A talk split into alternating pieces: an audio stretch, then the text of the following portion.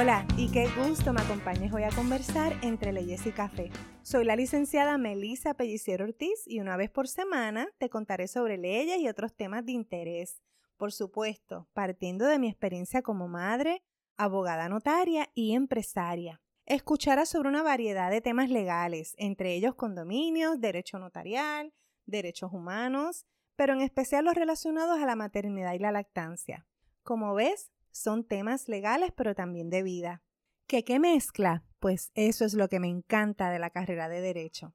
Estos temas me apasionan y la idea es ofrecerte contenido de calidad y que te sirva para tu diario vivir. Esta serie especial llega a ti gracias al programa Tu Condominio al Día, donde aprenderás lo justo y necesario para arrancar con la administración adecuada de tu condominio, incluyendo sus leyes, reglamentos, sus mejores prácticas y, por supuesto, la forma adecuada de administrarlos.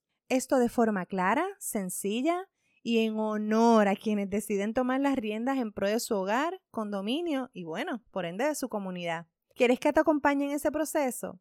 Búscame en tu condominioaldía.com en mis redes sociales y suscríbete a cualquiera de los talleres que estaremos dando próximamente. Te recuerdo que la información contenida en esta publicación es de índole general y se presenta de forma resumida por motivo de tiempo y claridad. Por tanto, la información que te brindo no sustituye el consejo legal y tampoco constituye una relación de abogada-cliente. Para una consulta puedes comunicarte conmigo de forma privada o contactar a tu representante legal de preferencia. Bueno, y como en Puerto Rico tomamos café a cualquier hora, no importa la hora en que escuches este episodio, te invito a conversar entre leyes y café.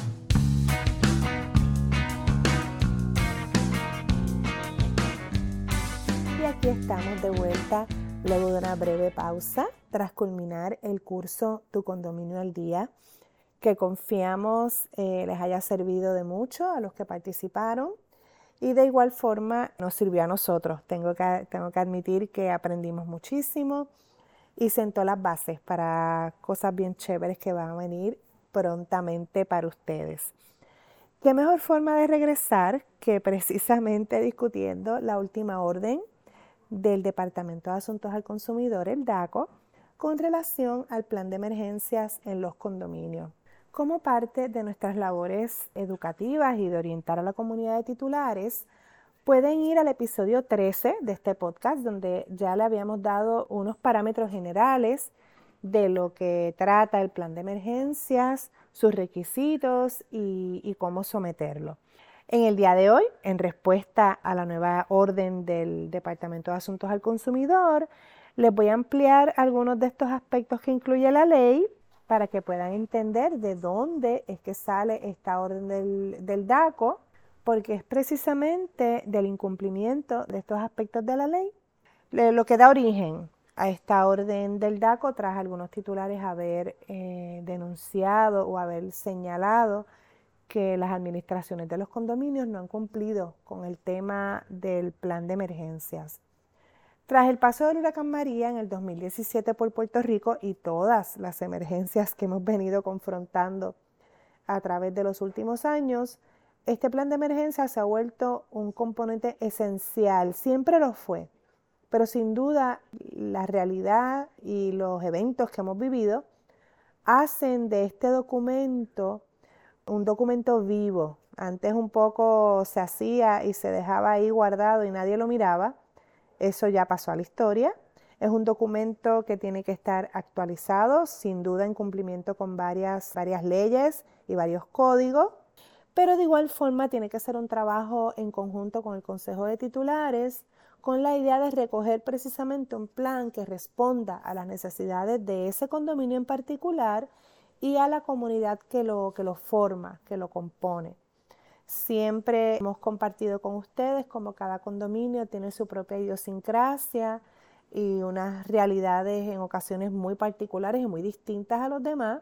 Eso no quita que hay unas directrices obviamente generales, unas leyes que cobijan a todos los condominios, pero este plan de emergencia es un buen ejemplo de eso, de cómo un documento o que requiere la ley, que busca cumplir con la ley, para que sea efectivo y realmente salve vidas y salve propiedad, que son los dos fines de un plan de emergencia, pueda ocurrir. porque la realidad es que cada condominio tiene sus particulares y sus propias necesidades. Así que dicho eso, no hay duda de que vamos a mirar otros documentos y, y otros ejemplos con la idea de aprender y de educarnos en el tema, pero esto no despinta el trabajo individual que debe hacer la junta de directores, el director, junto a los administradores, eh, y digo junto a, a los administradores porque sin duda va a depender también del tipo de contrato que tengan con ese administrador, pero es esta persona, es esta compañía la que conoce al detalle las particularidades del condominio, las necesidades, el mantenimiento, las reparaciones, dónde es que están los problemas más frecuentes. Así que ese trabajo colaborativo con el agente administrador o el administrador per se va a ser de mucha ayuda. Dicho eso, repito que es una responsabilidad de la administración del condominio, que por tanto es de la junta de directores o del director si es que es un condominio que, es tan pequeño, de 25 o menos apartamentos, que entonces es administrado por un solo director. Primero que nada, ¿qué nos dice la ley de condominio sobre el tema del plan de desastres? Pues en su artículo 70, que de igual manera la orden del DACO hace referencia a esta parte de la ley, nos indica que los condominios que estén sometidos bajo el régimen de propiedad horizontal, que les recordamos que no son todos, deben presentar a su consejo de titulares todos los años un plan de emergencia que cumpla con el International Fire Code del 2009. Esto es un documento bastante extenso. Los invito a quienes estén trabajando este, este plan de emergencia que lo revisen con cuidado incluye todos los aspectos que tienen que ver con la seguridad de un edificio y por supuesto habrán temas que quizás a su condominio no les sean pertinentes, pero sin duda es un documento que es la referencia para construir este plan de emergencia que es requerido por ley. El plan deberá definir claramente qué es una emergencia, qué se considera una emergencia, y esto según el negociado de manejo de emergencias y administración de desastres, o como sea que se llame la agencia en esos momentos en Puerto Rico, en cuanto al manejo de los desastres y las emergencias. Esa revisión del plan de emergencias o esa redacción inicial, dependiendo en la etapa en que usted esté, debe realizarse conforme a las instrucciones de estas agencias y por supuesto en consulta con las agencias estatales y municipales que tienen que ver con este tema y sobre todo con el fin de proteger la vida y la propiedad. Deberá también tomar en consideración las medidas que sean necesarias para su comunidad en particular y tiene que divulgar este plan a los titulares de la manera más eficiente y con el tiempo suficiente para que sea estudiado y comprendido y la gente pueda comentar sin duda referente a ese plan de emergencias. Si en su condominio aún no han comenzado con el tema de consultar las agencias, redactar el plan, sepa que estamos contra el reloj. Y sobre todo, ante la orden emitida por el Departamento de Asuntos al Consumidor, es un trabajo que hay que hacer, así que hay que ponerse las pilas con esto.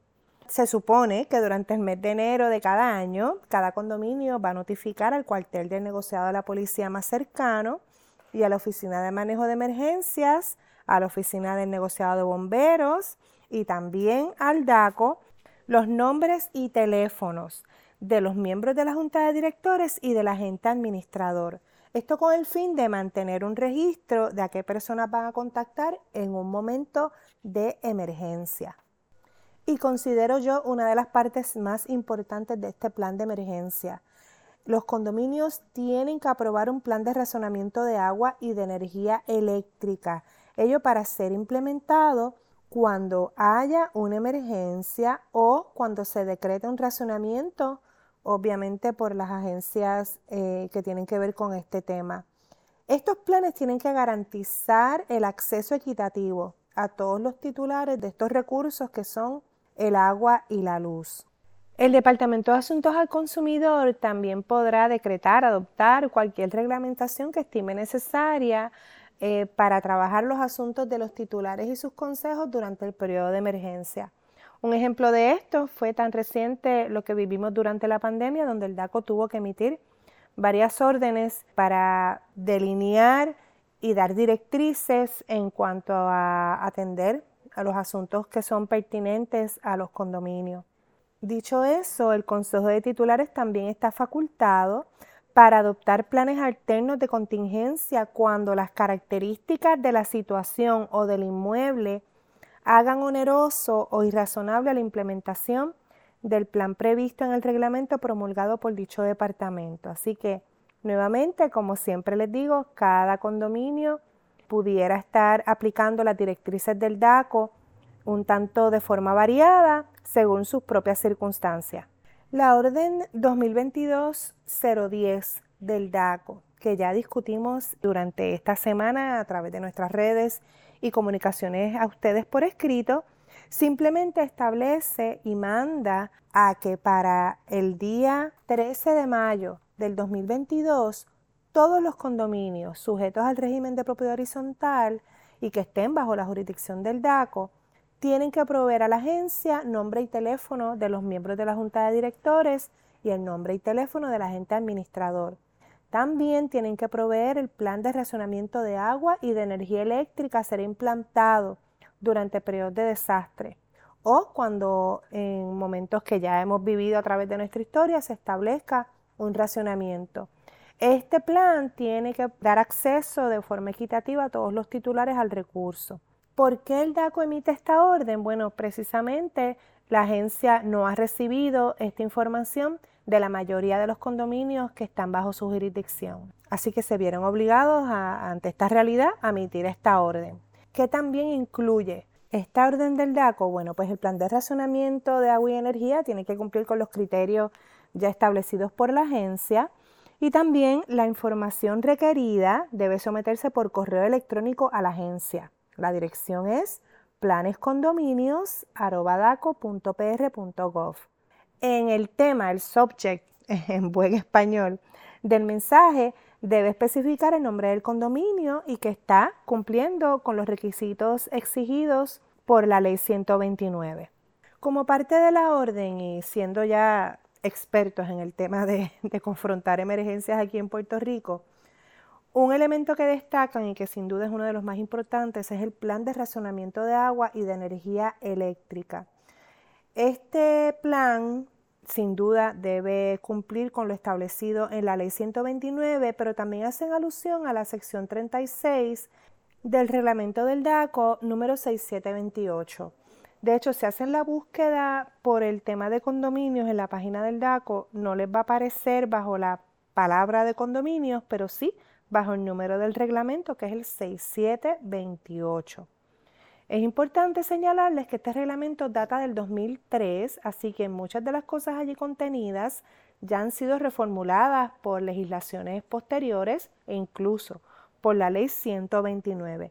Pero hay algunos elementos que sí siguen vigentes y hay que cumplir con todos estos criterios en cuanto al plan de racionamiento de agua y energía que son dos componentes importantísimos, incluso a veces tenemos que hacer uso de ellos en el diario vivir ante tanto, tanto apagón, tanta falta de energía en algunas zonas de nuestra, de nuestra isla.